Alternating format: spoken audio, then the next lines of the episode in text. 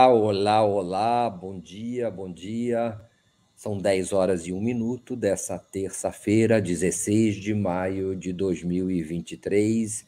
Estamos dando início a mais um Helena e Mário Vitor, Mário Vitor e Helena, aqui pela nossa TV 247. Hoje com um programa especial nas férias da Helena, com a participação do grande Luiz Costa Pinto, que vai substituir Helena Chagas. Luiz Costa Pinto, muito bom dia. Bom dia, Mário. Bom dia quem nos assiste, quem nos ouve. Espero cumprir essa missão que é difícil de substituir a Helena. Espero estar à altura dela.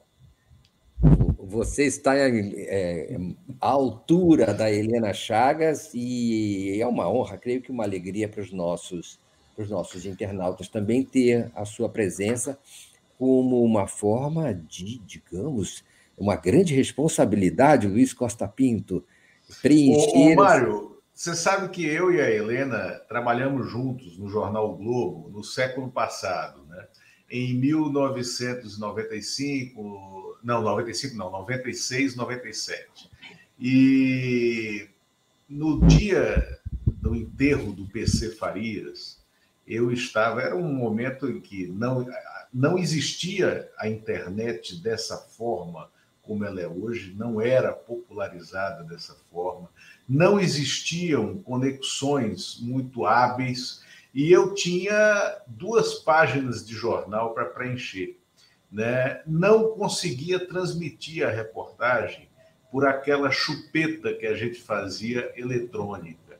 Então eu liguei, a Helena estava na redação em Brasília, eu liguei é, de um orelhão em Maceió e ditei para ela, palavra a palavra, vírgula a vírgula, ponto a ponto, duas páginas de jornal. A Helena, a Helena copiou do outro lado e mandou para o Rio de Janeiro. Cada coisa que se fazia, Luiz Costa Pinto. Exatamente. Para as pessoas que não sabem, na verdade ele está falando do milênio passado, não está falando do século passado. E mais do que isso, para as pessoas que não sabem, é importante saber: o orelhão era um aparelho que existia nas ruas, nas, na, nos logradouros, as pessoas podiam acessar esse telefone que ficava pendurado é, num, num orelhão, assim, numa espécie de cúpula que o protegia e fazíamos ligações com fichas, não é, é Luiz Costa? Exatamente, com fichas. Você tinha que é, desrosquear o bocal do telefone e colocar lá, fazer a chupetinha, que era colocar dois grampos, né? É, é, na, nos dois polos de lá e colocar no teu computador o outro extremo, esperar ouvir o sinal que você poderia fazer a conexão, era você tinha que decifrar o sinal é, é, é, é pelo ouvido, se ele estava hábil ou não para fazer a transmissão da matéria. É, é assim, grandes tempos, Mário. Pois é, é, é, Aí, se a gente começar a entrar nesse particular, a gente vai caminhar por cada coisa que realmente merece um programa à parte. Luiz Costa Pinto. Luiz Costa Pinto, vamos falar com você. Não, vocês sabem que a Helena está ficando, está de férias, está viajando, e aí nós teremos mais dois, dois programas da semana, dessa semana e da semana, do início da semana que vem, ainda com convidados especiais da qualidade do Luiz Costa Pinto. A semana passada nós tivemos o Florestan Fernandes. Hoje vem o Luiz Costa Pinto e vamos aproveitar bastante dele, não é? Dessa participação que, que, que é muito preciosa. É, as pessoas estão falando da sua presença aqui, dando a sua, as suas opiniões sobre a sua participação. Eu queria dizer o seguinte: esse chat que acontece aqui ele é absolutamente hipnótico, não é, Luiz Costa Pinto? A gente, a gente finge que não está olhando, mas a gente está olhando o tempo todo para ele, reagindo, sentindo as reações da comunidade. Então, podem enviar suas mensagens, podem enviar suas observações, suas informações e orientações para a nossa conversa aqui também. Além do que, você pode se tornar membro da TV 247 pelo é, pelo brasil247.com.br apoio. Você pode também enviar um pix, se achar que é o caso, pix@brasil247.com.br. Deve também pode, pode também, claro, e deve compartilhar essa nossa transmissão, dar likes aí na transmissão do YouTube e enviar super stickers e super chats, se achar que é o caso. Muito obrigado. Luiz Costa Pinto, hoje tem depoimento do Bolsonaro às duas horas da tarde na Polícia Federal sobre um, tema específico, não é? É essa questão da vacinação, das, das questões ligadas ao cartão, ao cartão de vacinação e à introdução do, do, das informações, digamos, falsas é, relativas a, a, a, ele ter se vacinado ou não ter se vacinado. Ele vai entregar o, o Mauro Cid, deixar o Mauro Cid é, é falando sozinho, é, como uma espécie de responsável único, deu um deu, tomou algum remédio, ficou louco e resolveu falsificar o, o, o, cartão de vacinação do Bolsonaro. Como é que vai, vai ser esse negócio? O que, que você acha? Olha só, Mário. É, primeiro, eu, a defesa do, do ex-presidente Bolsonaro está um pouco perdida nesse processo e vendida, né? É, porque ela não tem mais controle, eles não têm mais controle sobre a Polícia Federal amiga, né? a Polícia Rodoviária Federal, a Polícia Federal amiga e o Ministério da Justiça. A condução da investigação está é, tá sendo feita de forma bastante independente profissional. E não à toa, e ele tem que observar isso, porque isso preocupa profundamente a defesa técnica do Bolsonaro foi marcado para quinta-feira um novo depoimento do Mauro Cid.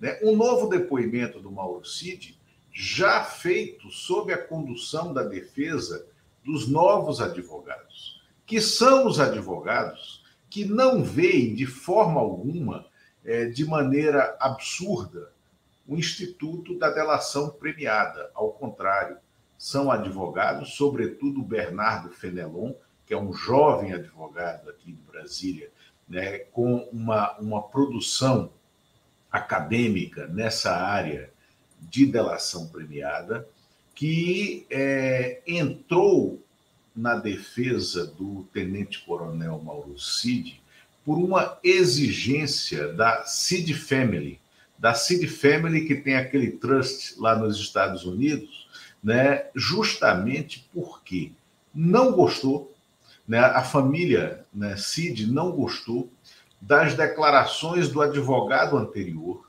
que era amigo e companheiro do Bolsonaro, que tinha sido indicado para a defesa do Mauro Cid pelo, pelo advogado bolsonarista e do Bolsonaro, Frederico Vassef, que é aquele advogado que eu sempre digo que a gente nunca sabe se ele é o réu ou se ele é o defensor, né, quando ele entra em cena pela maneira como ele entra em cena, é, pela figura né, é, dele.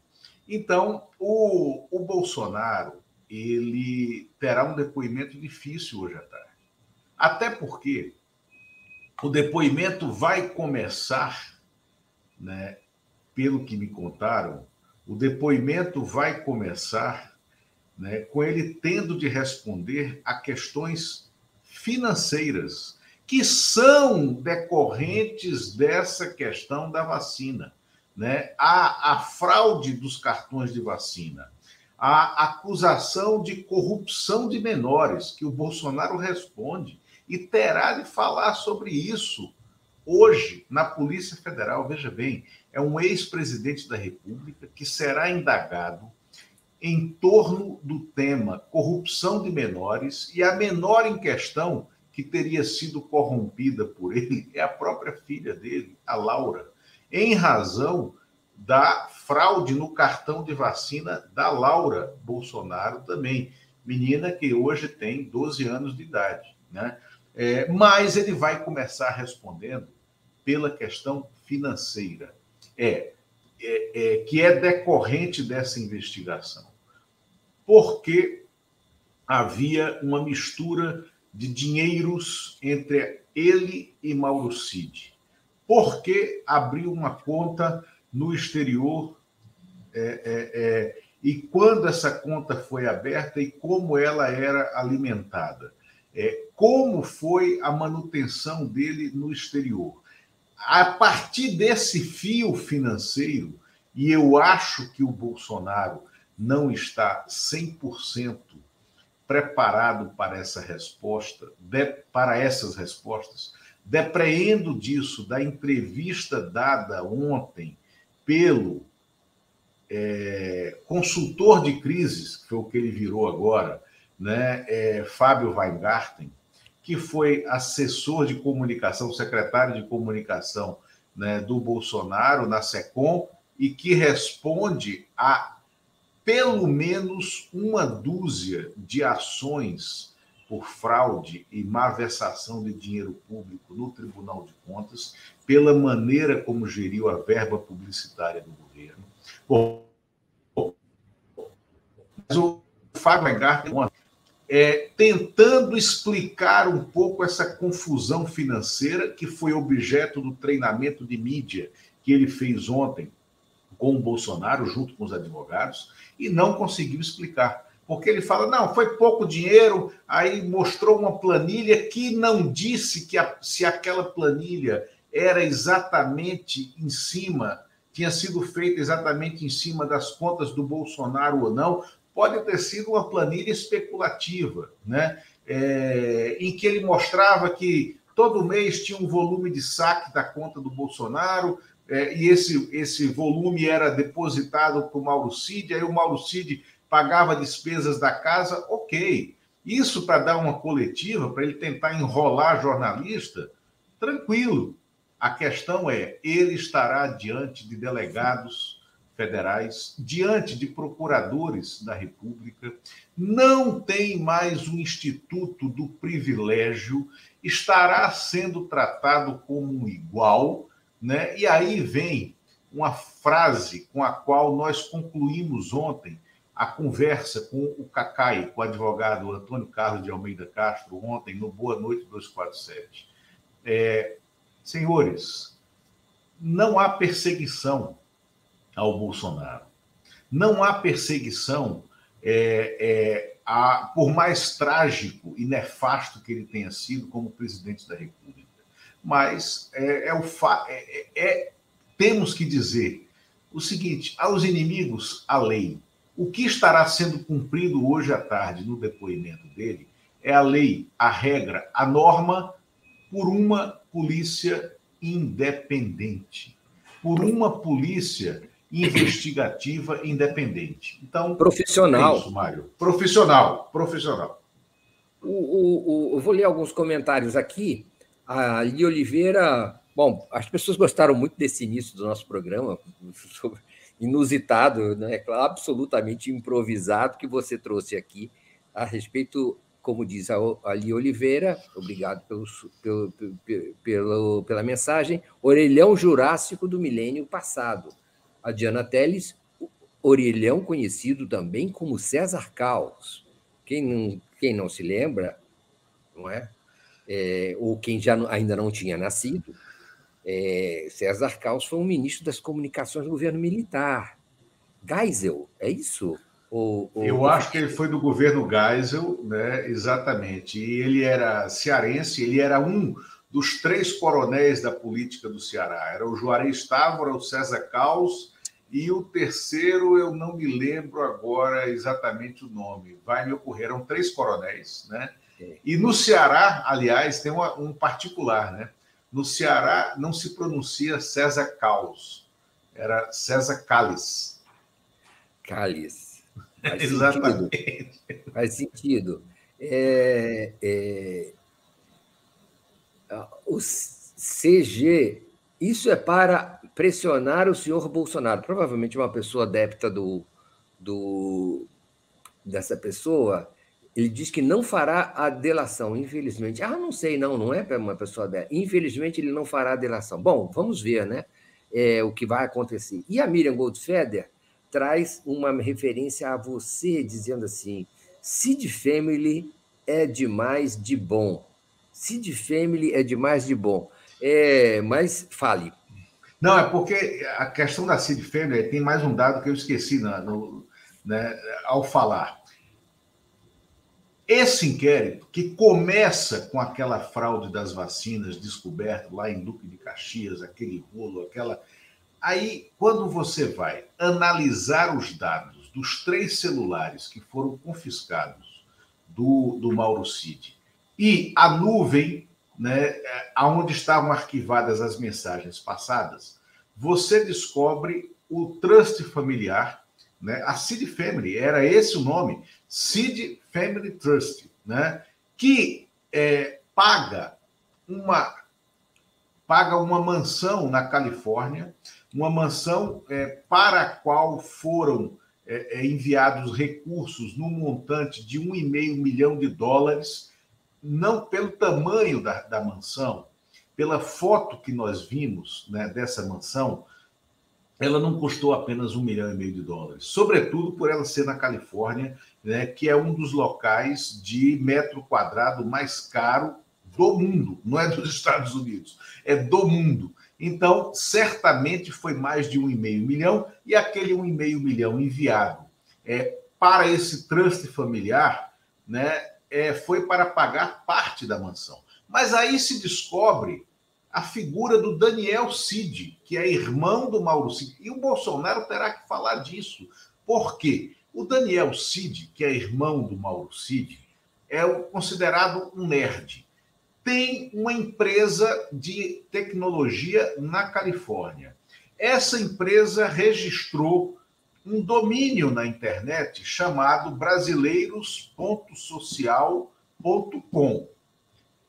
Essa empresa ela funcionou como matriz né, é, original de diversas desinformações, diversas mentiras que foram jogadas nas redes né, pela estrutura de disseminação de mentiras e de discurso de ódio do bolsonarismo durante a pandemia, inclusive.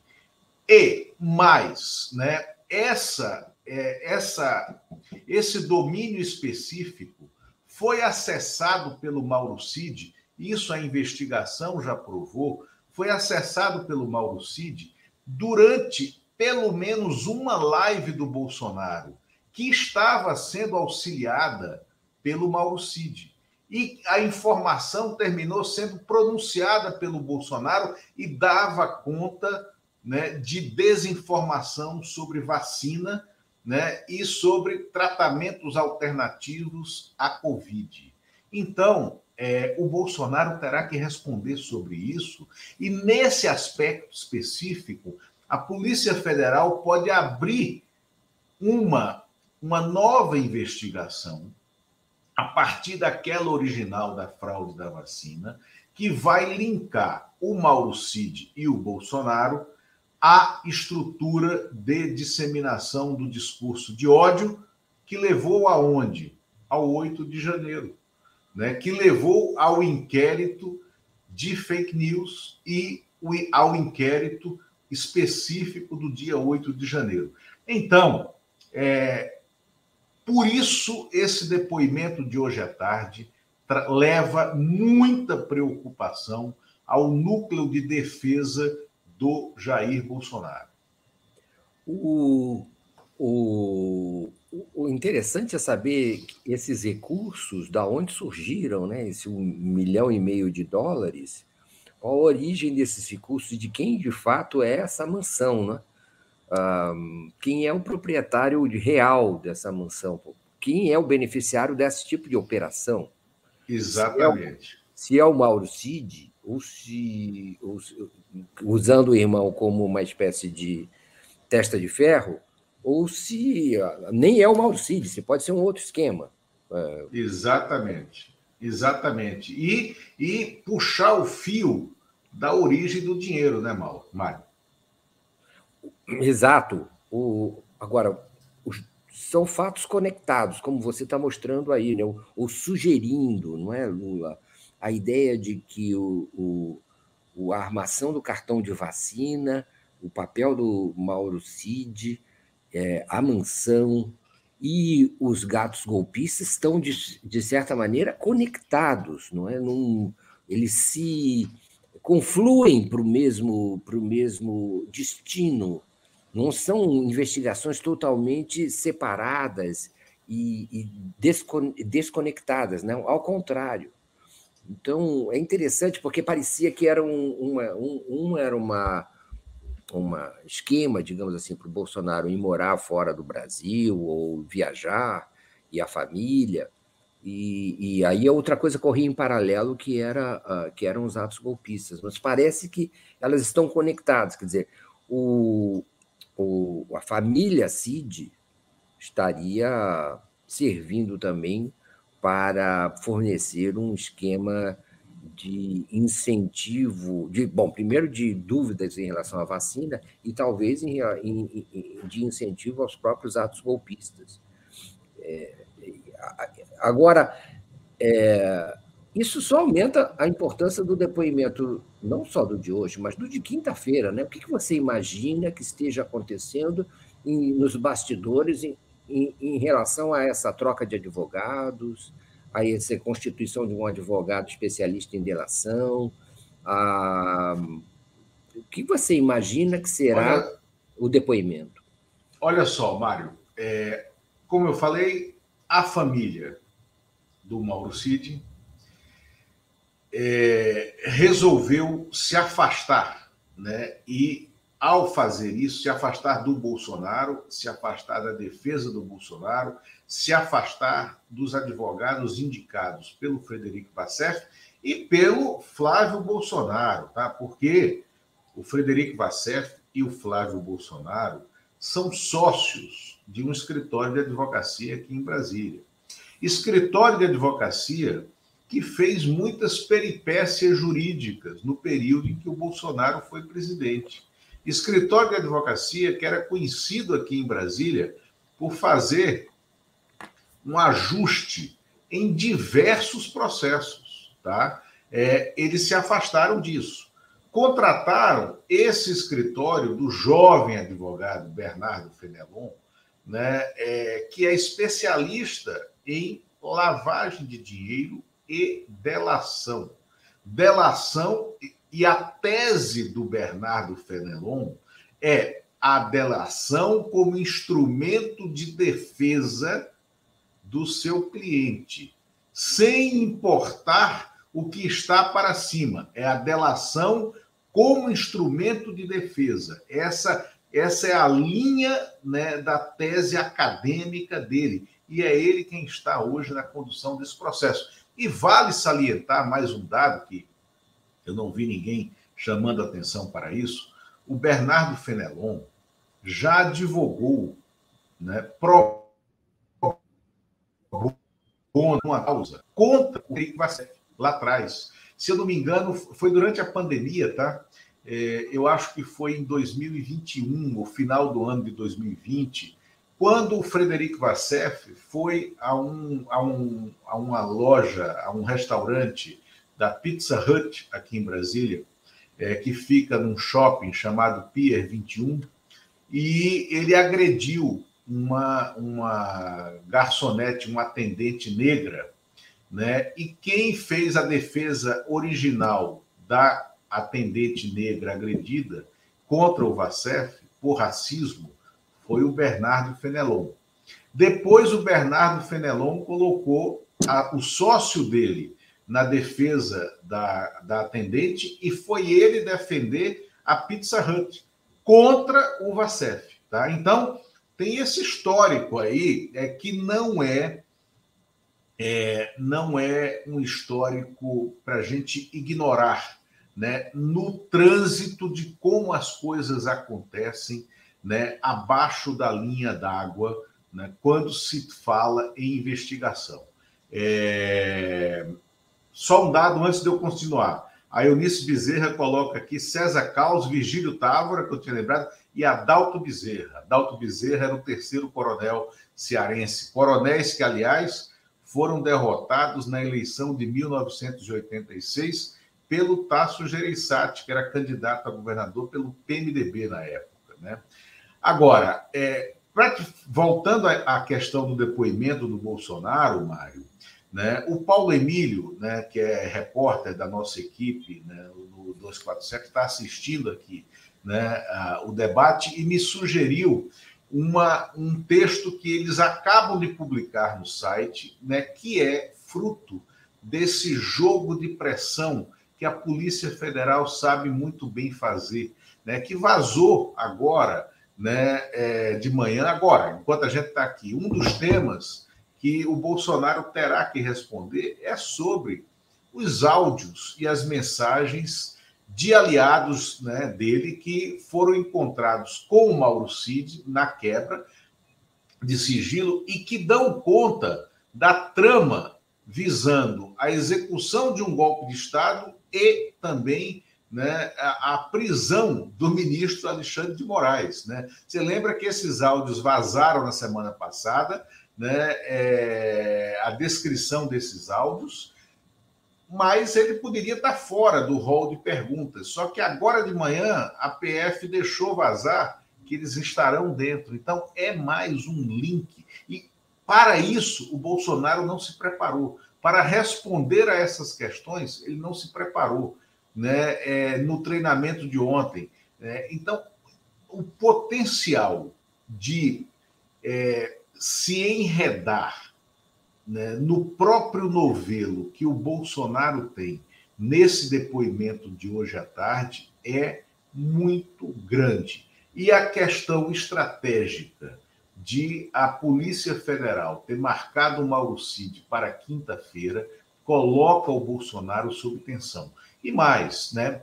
É, esse fato ele reflete, ele repercute no Congresso Nacional na criação da, da CPI do 8 de janeiro, que ainda não teve todos os seus membros indicados pelas lideranças, né, é, que está sendo retardada justamente pela oposição, porque a oposição tentou criar, insistiu em criar essa, essa CPI é, com uma falsa tese né, na cabeça, uma fake news, que era de que o 8 de janeiro poderia ter sido um, um evento atípico criado pelo governo Lula para que o Lula pudesse endurecer. Uma coisa absurda, patética, é uma pataquada, né? né? Agora, é...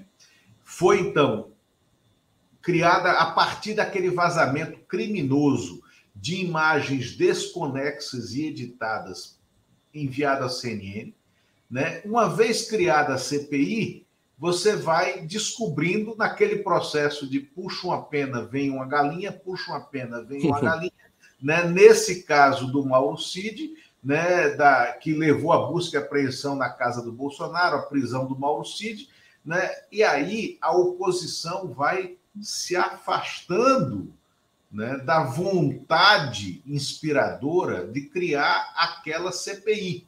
Né? E eu acho que o fato de nós termos esses dois depoimentos essa semana e a possibilidade de ainda ter uma convocação da Michele Bolsonaro para depor no âmbito desse inquérito, em razão da descoberta de que o Mauro Cid era um contador paralelo né, de dinheiros que chegavam para Michele Bolsonaro para pagar contas da família, saídos de contas públicas, né, que é isso que o Fábio Weingarten está tentando explicar, né, eu acho que teremos mais uma semana em que a CPI do 8 de janeiro não será instalada no Congresso Nacional.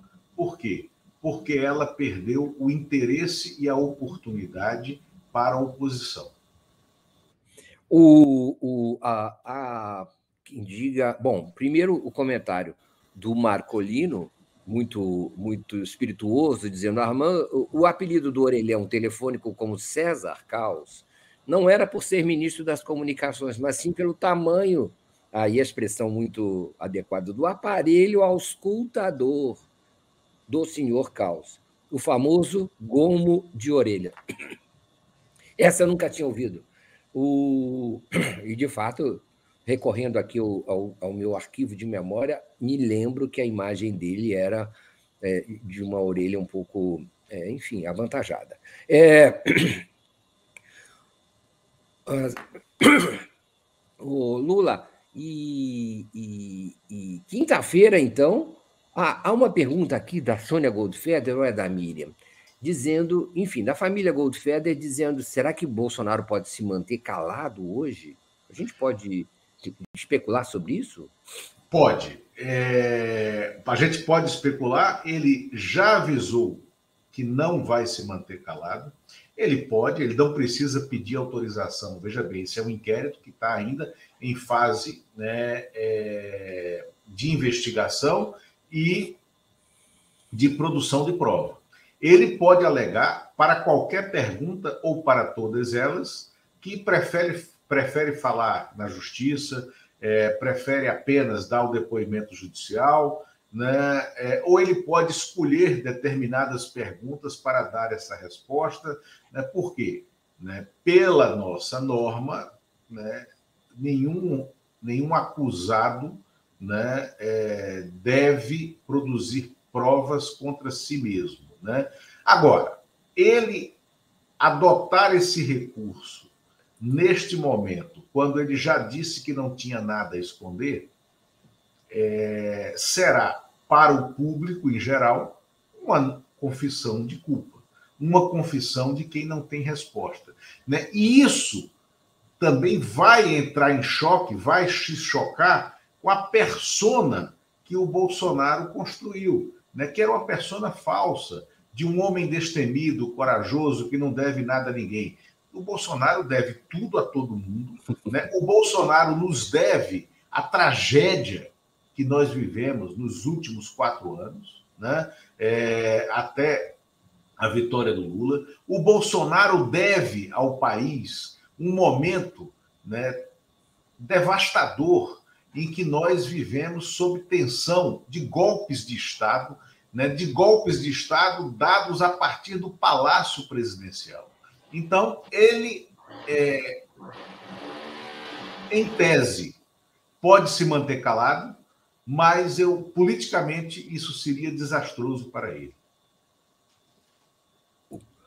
Você mencionou para a gente mudar um pouco de assunto, embora a gente queira ficar sempre nesse assunto, né? Porque em, em tese não é Lula, Bolsonaro, se disser que adulteração no seu cartão de vacina foi iniciativa isolada, e intempestiva do, do seu ajudante de ordem, iniciativa que também afetou sua família, membros da sua família, Bolsonaro, como um cidadão honesto, deveria proteger sua honra e processar o seu ajudante de ordem, porque é, não é, comprometeu a sua imagem.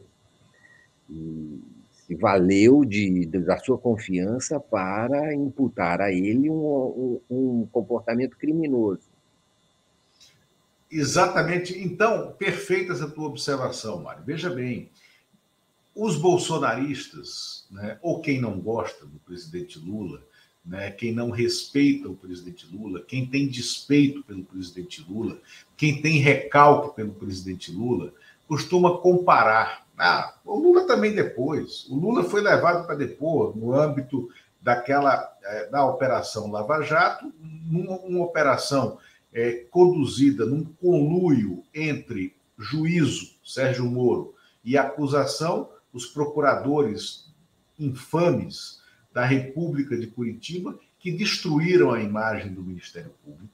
Né? Veja bem, o Lula foi levado para depor o Lula se recusou a responder algumas perguntas. Foi confrontado né, com coisa semelhante a essa em relação às delações premiadas do Antônio Palocci, ex-ministro da Fazenda, dele, ex-ministro da Casa Civil de Dilma Rousseff. E o que é que o Lula falou em relação a Antônio Palocci, quando foi confrontado com perguntas como essa que você especulou aqui, que poderiam ser feitas. Ele disse: Palocci está mentindo. Ele confrontou o conteúdo. Ele disse: não, não vou responder. porque é mentira. Se Palocci falou isso, está mentindo.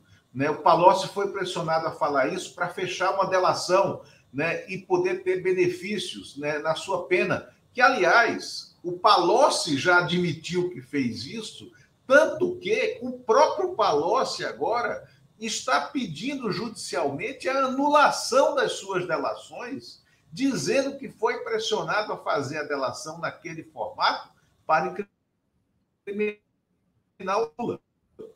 Né? É, Lula falou isso em relação ao Léo Pinheiro, né? o vice-presidente da OAS, que tinha uma amizade pessoal com ele e que foi quem delatou o caso do triplex, que o Lula sempre disse, e é verdade, nunca foi meu, não é meu, não comprei, não tenho nada a ver com isso. Né? E aí era confrontado com essa questão, não, mas o Léo Pinheiro disse, se ele disse, é problema dele, não sei por que, que ele delatou, como, como foi que foi feita essa delação, o que é que venderam para ele nessa delação. O fato é o seguinte, não é meu. Então, ele tinha respostas para confrontar o conteúdo dessas delações pela natureza da delação.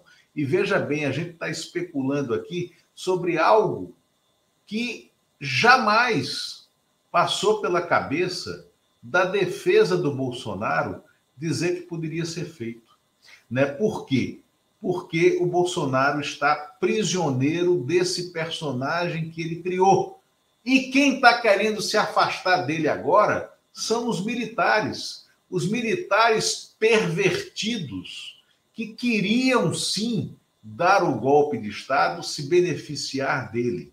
E não à toa, o Braga Neto que foi candidato a vice do Bolsonaro, que foi ministro da Defesa do Bolsonaro, que foi comandante do Exército do Bolsonaro lá atrás, o Braga Neto está querendo se distanciar do Mauro Cid. Também. Braga Neto, é aquele, Braga Neto é aquele que visitou os acampamentos e se solidarizou. Exatamente, aquele que visitou os acampamentos, aquele que era considerado a voz de comando né, é, do, do, do da, da extrema-direita mais radical dentro das Forças Armadas, ele agora está repudiando e já constituiu advogado para acompanhar né, é, esse caso, esses depoimentos, como uma espécie de litisconsortes da grande né, da grande M, né, que está sendo jogada no ventilador nos bastidores desses depoimentos. É impressionante porque também aí parece que há uma vertente Braga Neto Heleno, né, General Augusto Heleno, uma vertente é, hierarquicamente golpista e que parece que também se liga a Mauro Cid, não é? De alguma maneira, aquele esquema ali era patrocinado tanto no lado do GSI quanto no lado do próprio Palácio do Planalto, da assessoria do presidente Bolsonaro. É, é, o, as pessoas querem que a gente fale também, alguém quer que a gente fale aqui, a Miriam Goldfetter completa o que você falou. É, é, Bolsonaro deve 700 mil é, vidas vidas ao Brasil.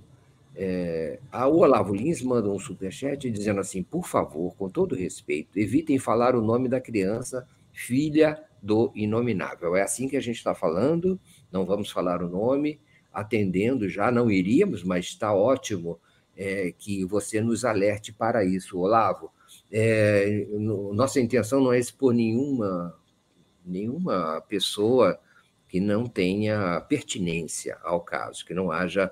É, é, e isso acho que há um consenso em relação a esse caso. Não é o caso da Michelle, como parece já estar agindo a procuradora, a vice-procuradora-geral da República, Lindora Araújo, que já parece querer isentar e, e, e impedir e blindar a Michelle Bolsonaro nesse, nesse caso, né? Ao Silvio Meri diz que você fez um ótimo resumo da ópera, é, é, e há, há, também aqui há um superchat da, da Lia Oliveira, diz, é o fim dos tempos, é o fim do mundo. é, é, isso parece que, como alguém mais falou, é onde você é, encontra uma pena e puxa essa pena, vem uma galinha. É... Lula, enquanto isso, é, nós temos um, um, um, Ah, sobre a CPMI, eu queria dizer o seguinte: eu tenho a impressão que está chegando a hora em que os os presidentes da Câmara e do Senado terão que indicar os membros da CPMI, alguns que faltantes por questões regimentais. E ela deve, afinal, vir à vida, não é? Eu tenho, já que ela já já tá, já teve assinatura, já teve uh, indicações de vários partidos, já tá, acho que está na hora de disso acontecer, não é isso, não? Não, ela está na hora de acontecer. Esse, esse instrumento de presidentes da Câmara e do Senado indicarem é, a revelia das lideranças, se as lideranças não cumprirem o seu papel né, regimental de fazer a indicação, é possível sim. Né? Agora, também é possível, é, Mário, que haja um acordo entre governo e oposição de não fazer a CPI funcionar. Né? A CPI pode estar criada regimentalmente, legitimamente, e não existir na prática. Ela não pode ser é, descriada, mas ela pode simplesmente não começar a funcionar. Então, regimentalmente, isso pode acontecer. E como isso pode acontecer? Ou por que isso pode acontecer?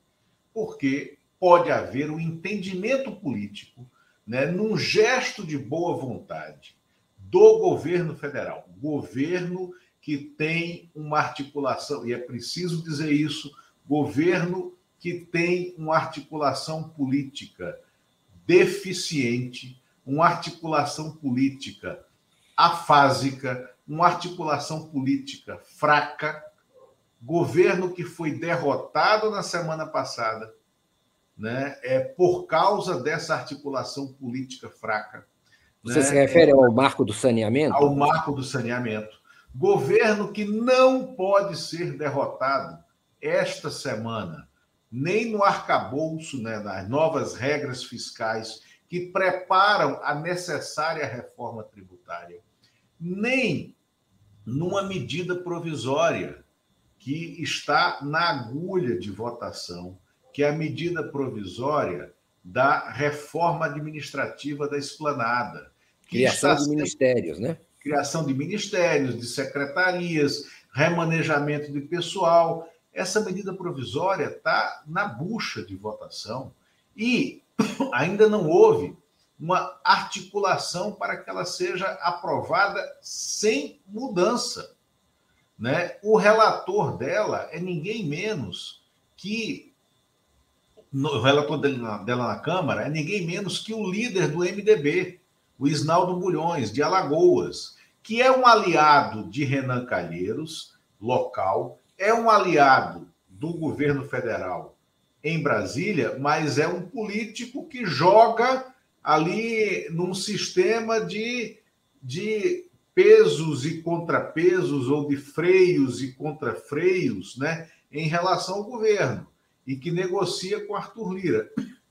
Para desanuviar né, a tensão política do plenário, o governo federal pode negociar com a oposição, que neste momento é o ente mais exposto na investigação do 8 de janeiro, porque a investigação do 8 de janeiro que já está sendo feita no âmbito dos inquéritos abertos pelo Supremo Tribunal Federal, mas ela pode também, é, é, no Congresso Nacional, dar toda a linha, a cadeia de comando que levou aquela infâmia, aquele dia da grande infâmia, né? É, o governo pode fazer um gesto com a oposição, dizer, ó, Faz o seguinte: vamos aprovar o que a gente quer aqui e a gente não abre essas investigações aqui.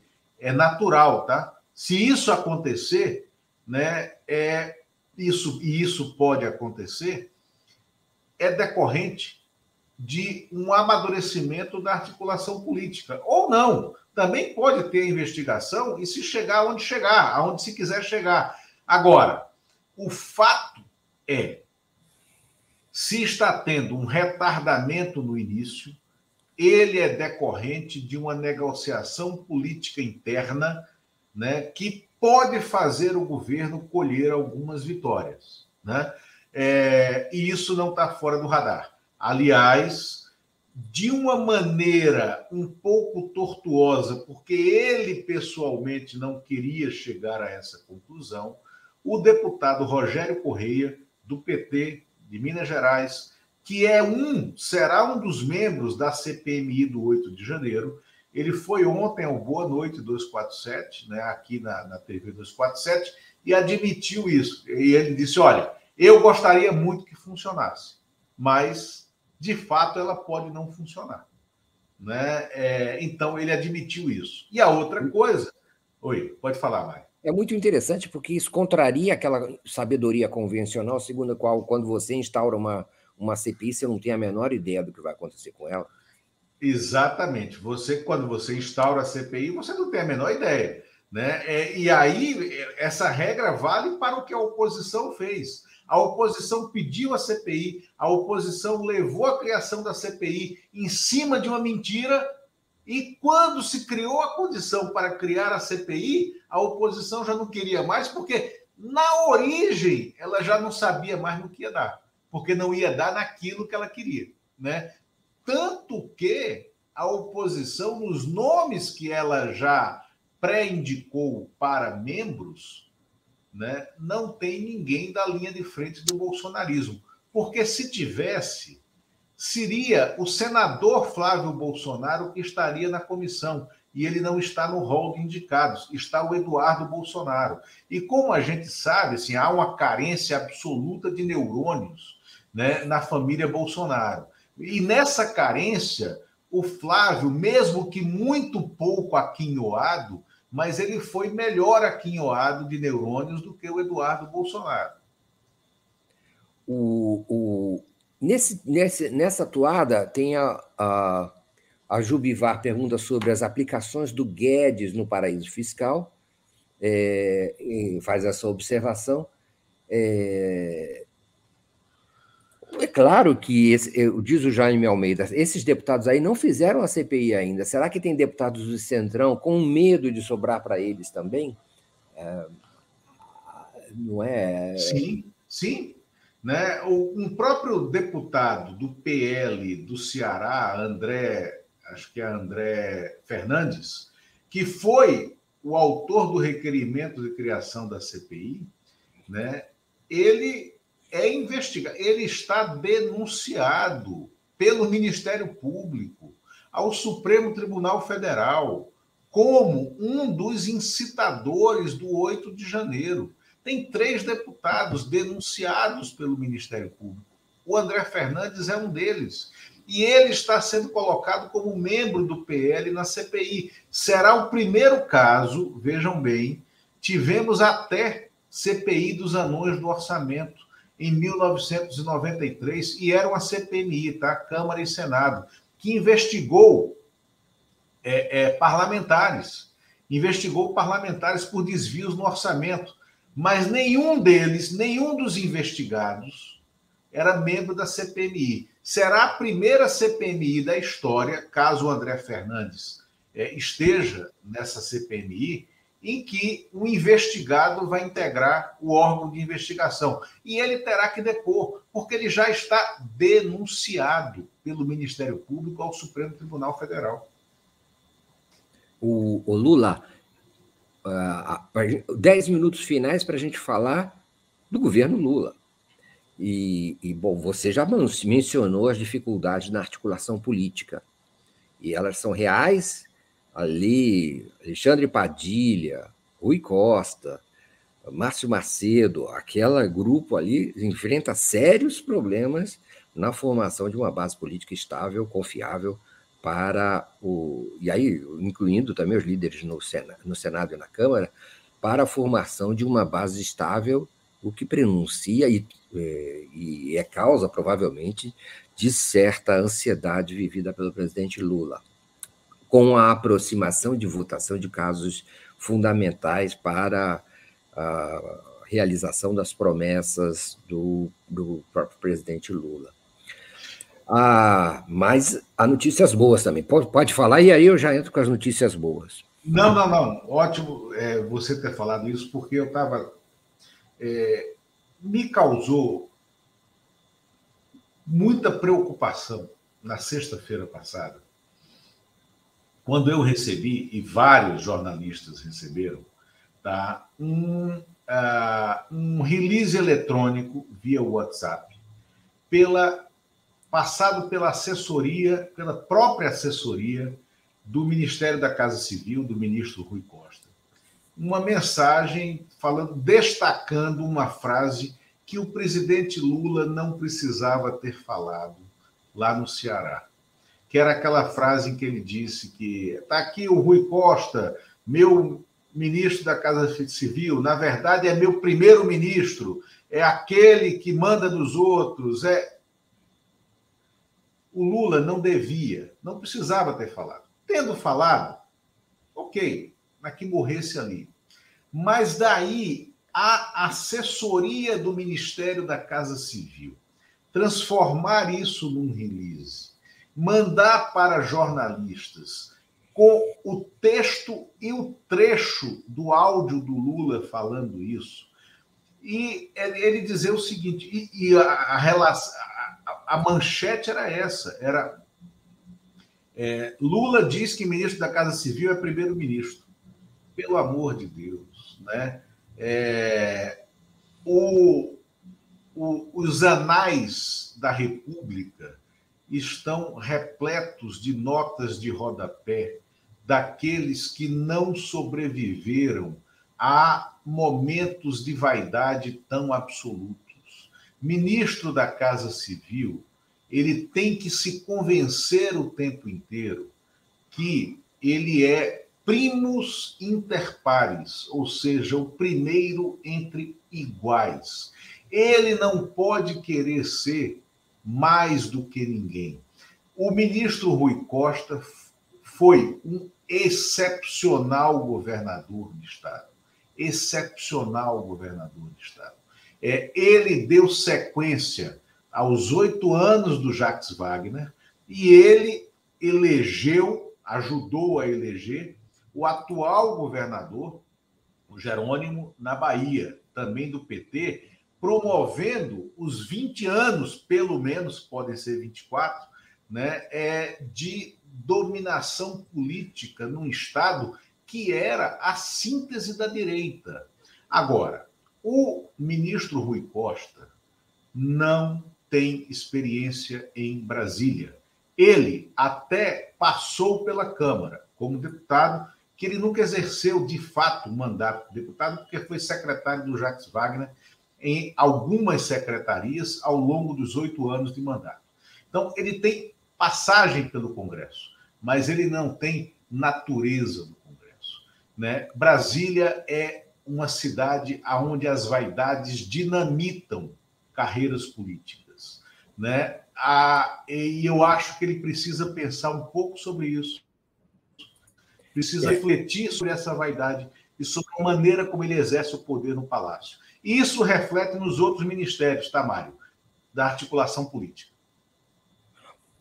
Ouço dizer, para complementando sua informação, Lula, que uma das, um dos fatores da ansiedade presidencial estava ligado à dificuldade que ele acabou destravando agora na liberação das emendas para os parlamentares, que não aconteciam e que eram o fato de, de enorme tensão junto aos articuladores políticos também. Exatamente. A máquina Aí... não libera, há resistências dentro do PT em relação à liberação de, de emendas e, eh, e de cargos para aliados, e a própria máquina resiste a isso. Então, há uma série de dificuldades é, que estão é, em jogo nos próximos dias, nas próximas horas, enquanto o presidente está com a cabeça daqui a pouco em Tóquio. É, é e, e, ao mesmo tempo, as, as, as votações se avolumando e se aproximando, se precipitando sobre a pauta presidencial. Ô, ô Mário, é... deixa eu te falar. Você aí traz uma coisa que aí o ministro Alexandre Padilha, que é uma figura, uma figura humana espetacular. É um homem público excepcional. Foi um grande ministro da Fazenda, é um ótimo parlamentar, mas um, e um excelente caráter, uma figura de proa da política e uma biografia em ascensão na política. Porque eu acho que o Alexandre Padilha é o tipo de político que vale a pena investir né, é, é, do ponto de vista político, porque ele está no meio da sua trajetória.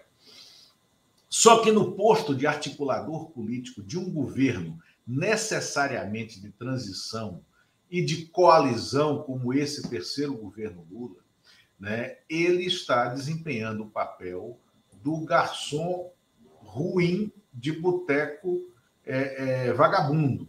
Porque ele anota o pedido no Congresso, entrega para a cozinha, que é o palácio, e o cozinheiro não demanda para o seu subchefe, ou seja, a Casa Civil não manda colocar o pedido no forno, não manda tirar o chope direito sem colarinho, e aí o Padilha não tem o que entregar quando volta para o salão. E aí o Padilha começa a ser cobrado, e começa a ser cobrado, sobretudo e a partir daquelas mesas aonde tem os clientes mais chatos, aonde tem os clientes mais ranhetas e aonde tem aquele fortão da turma, que é o Arthur Lira, que é aquele cara que, para fazer uma boa presença com os seus circunstantes à mesa, é, levanta a mão e começa a gritar e começa a falar mal né, do garçom, né, mas para fazer chegar o recado dele na cozinha, que é o palácio. Então, é isso que a gente está vivendo na articulação política e que o presidente Lula não pode deixar chegar. Porque em 2005, quando estourou o mensalão, barra 2006, quando Lula foi reeleito, nesse período, nós vivemos um, um momento primoroso da articulação política palaciana. Foi quando se tentou dar o golpe de fazer o impeachment do Lula com aquela denúncia do mensalão e esse golpe não vingou. Não vingou porque o Lula barrou o golpe a partir do Palácio do Planalto, mas também porque uma série de políticos, que aí eu penso aqui, não, é, não é, é o que ele foi, não aquilo que ele se tornou. Uma série de políticos, como Aldo Rebelo, tá? que terminou, era o ministro da articulação política e saiu do palácio para ser o presidente da Câmara depois que o Severino Cavalcante, do Centrão, renunciou. É, é, o, o Zé Múcio, que saiu da liderança do governo na Câmara para ir para a articulação política. Não era do PT também, assim como o Aldo não era do PT. Eduardo Campos saiu do ministério né, é, para organizar articulação política contra a CPI lá no Congresso. Eunício Oliveira estava no Ministério das Comunicações pelo PMDB, foi para o Congresso também organizar a tropa naquele combate ao mensalão. E você tinha o Tarso Genro né, é, se empenhando dentro do palácio pelo PT, reorganizando as forças dentro do partido para reagir né, àquela tentativa de golpe que também já foi o mensalão, tá? É, e você conseguiu vencer isso, recompondo a maioria no Congresso e preparando a reeleição do presidente em 2006, sem que o Congresso reclamasse. Então, o Lula sabe fazer, sabe liderar governos como esse na crise e precisando fazer política. Eu só acho que a gente tem que começar. Bom, aqui eu estou sem som aqui por causa de uma furadeira. É, só para te completar e para a gente terminar, a, a, a, bolsa acaba de bater 110 mil pontos. É, e é um dado relevante, o dólar deve cair mais ainda, isso aí é um pouco preocupante, mas enfim, para a indústria brasileira principalmente, mas, é, ao que parece, há um afluxo grande de capitais para o Brasil e uma espécie de expectativa positiva em relação ao arcabouço fiscal, reformas que vêm por aí, é, e, e, isso é muito significativo em relação a um outro lado positivo. Né? Eu acho que essa bolsa abrindo em alta agora é, é, mas também reflete a política da Petrobras, tá? além do arcabouço, da perspectiva de aprovação, mas a, a maneira engenhosa como a Petrobras, hoje de manhã, anunciou ao mercado o enterro do PPI né? É, e a nacionalização dos preços de combustível. Exato, numa fórmula complexa, mas, enfim, ao que parece, a tendência é uma tendência de queda. Vamos, vamos de queda, eu digo, do paulatina dos preços do, do, dos combustíveis no Brasil e, com isso, o seu, seu impacto nos índices de inflação, é, o que também é positivo em relação às perspectivas é, do desempenho da economia. Chegamos ao final de, desse Helena e Mário Vitor, Mário Vitor e Helena, aqui na TV 247, hoje com a brilhante participação especial do grande Luiz Costa Pinto, dire diretor da sucursal de Brasília, desse nosso 247. Luiz Costa Pinto, muito obrigado pela sua participação. Mário, obrigado, obrigado pelo convite. As ordens. Muito obrigado, muito obrigado mesmo. Nós nem, nem começamos a conversa e ela já terminou é, de tanta riqueza que foi essa participação. Nós agora ficamos com o. Eu queria agradecer a audiência de todos e ficamos agora com o Giro das Onze, com Daiane Santos e Gustavo Conde. Até a próxima quinta-feira, com mais um Helena e Mário Vitor, Mário Vitor e Helena, aqui às 10 horas da manhã. Muito obrigado, tchau, tchau, até. Até logo.